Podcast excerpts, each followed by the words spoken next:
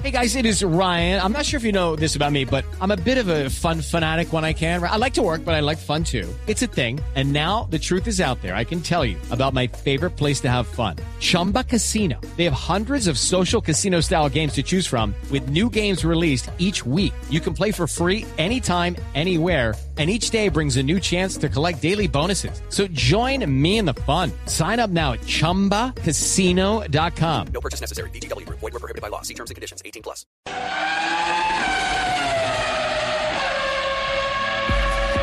Oye, no, no sabía que iban a invitarme hoy aquí a hacer este No, señor. programa. La noticia Óyeme, viene por otro lado, Juan Piz. Sí, señor. más joven. Resulta de que mañana se va a correr una nueva válida de la IndyCar, donde está evidentemente Oye, Juan pero Pablo ahí estoy yo, Montoya, claro, pues donde sabía. está Carlos Huertas Con y eso donde está base. el gran Sebastián Saavedra. El que gran tampoco, dile Sebastián únicamente, el gran. Dice di el gran Juan Pablo, pero el gran.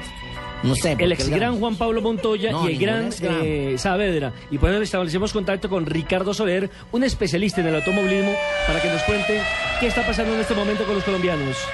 Richie. Hola, Nelson, Javier, muy muy buenas tardes, muy buenas noticias para el automovilismo colombiano. Que conste que está hablando el legítimo, ¿no? El de verdad, el Sí, sí, original. Sí, el original. Richie, Richie. Está hablando el original. Sí, toca. Este no es Richie, Richie, este es Ricardo Soler. Este es Ricardo Soler. ¿Cuál es la buena noticia, No, Ricardo, entonces? La buena, Javier, es que se ha celebrado la sesión de calificación en el circuito, no el óvalo, en el circuito de Indianápolis, en donde se va a correr mañana la cuarta competencia oficial de la temporada y bajo un fuerte aguacero, el piloto bogotano de 23 años, Sebastián Saavedra, con tiempo de 1.23.882, consigue su primer pole position, la primera pole position en su historia en el campeonato IndyCar. Fue una sesión de calificación muy compleja, fue una, una salida a pista con mucha lluvia, el setup del carro fue muy complejo porque tenía que irse cambiando de acuerdo a la cantidad de agua que había en la pista y finalmente Sebastián Saavedra logra la pole position. Los demás colombianos, Juan Pablo Montoya en el octavo lugar con 1.24.620, el piloto Carlos Huertas con 1.10.426 que fue el, ah, el primer tiempo que marcó cuando todavía no estaba ya la sesión definitiva en el cronómetro. Se ratifica entonces 1.23.882, la pole position para el piloto Sebastián Saavedra que largará en la primera fila de la parrilla partida con 25 carros. Con esto la historia se completa con Roberto José Guerrero, Juan Pablo Montoya y ahora Sebastián Saavedra, los colombianos que han logrado Óyeme, pole position. Hola, Juanpis. Oye, Soler, ¿cómo estás? Bien, eh, mira, ¿qué tiempo fue el que hice yo que no me acuerdo? No, no me acuerdo qué tiempo fue el que hice, por favor, recuérdamelo.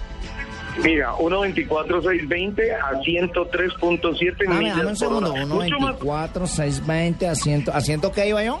Es que estaba como loco. 103 y- millas por hora. Es que yo ando a las En promedio. carreras. Como 170 kilómetros por hora en promedio en la lluvia, Juanpi. Estoy súper pero, aceleradísimo. pero no tanto como Sebastián. Oye, te cascó Sebastián. Seguro, pero porque levanté el pie de la chancleta un momento porque necesitaba mirar la marca para que Connie me comprara otro par de zapatos. No. Richie, un abrazo, muchas gracias por acompañarnos a esta hora en Blog Deportivo. Gracias, Javier. Muy amable. Entonces, Sebastián Saavedra en Paul este Sí, fin señor. de semana. Sí, señor. Esa es la, gran noticia en Indianápolis.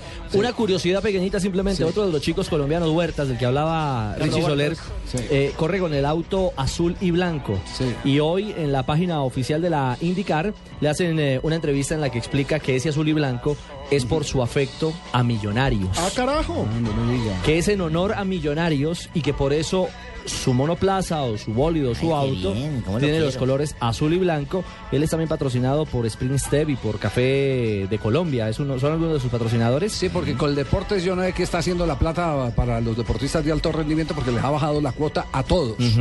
A todos.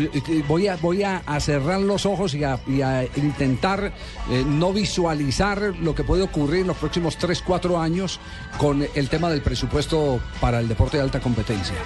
Porque hay deportistas que están en ciclo olímpico y que en ese ciclo olímpico no tienen la asistencia económica que corresponde frente al reto de mantener por lo menos la expectativa de las mismas medallas que se ganaron en Londres 2002. Y le quiero completar algo. Algunos de esos históricos que lograron medallas en los Olímpicos reciben tardíamente incluso su pago mensual. Tienen que esperar entre tres y cuatro meses a que ¿Qué les tal- paguen qué tal ese después estímulo? de darle la gloria a Colombia. Sí, sí. Todo eso se está yendo en mermelada.